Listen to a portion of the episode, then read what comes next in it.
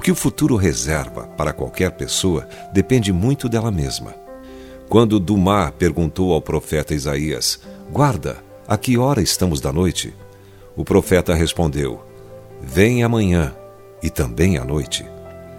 Essa não foi uma resposta ambígua, simplesmente mostrava que o retorno dependia do que Edom iria responder a Deus. Se Edom se voltasse para Deus, seria dia. Do contrário, seria noite. De maneira semelhante, Jesus falou sobre os últimos dias, quando haverá homens que desmaiarão de terror, e acrescentou: Ora, ao começarem estas coisas a suceder, exultai e erguei a vossa cabeça, porque a vossa redenção se aproxima. Para aqueles cujas mãos não estão nas mãos de Jesus, o cenário do futuro está cheio de terríveis fantasmas.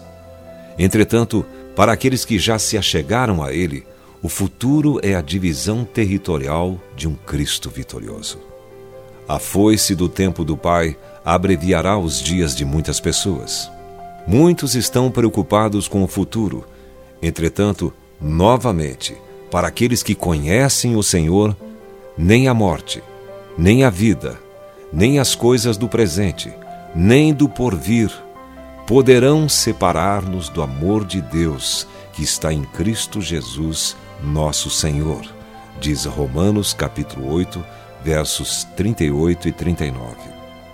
Nenhum cristão nascido de novo teme o futuro.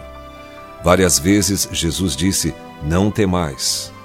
E por ele ter dito isso, certamente não temeremos. Caso contrário, onde estaria a nossa fé? Nosso olhar está na vinda de Cristo. É isso que identifica os cristãos. Sua vinda não é o juízo final, exceto para aqueles que rejeitam o Senhor. Sua palavra nos diz que quando ele vier, o ateu tentará se esconder dele. Acredito que eles devem tê-lo tratado muito mal para ficarem com tanto medo dele. Para aqueles que conhecem Jesus, o futuro está cheio da sua glória.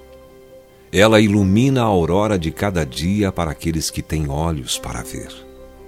E você tem esse olhar de quem crê.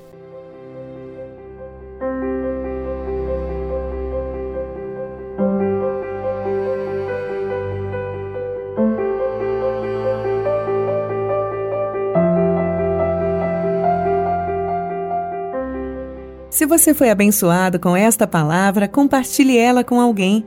Esta devocional foi extraída do livro Devocionais de Fogo, do evangelista Reinhard Bonk, fundador da Cefam, Cristo para Todas as Nações.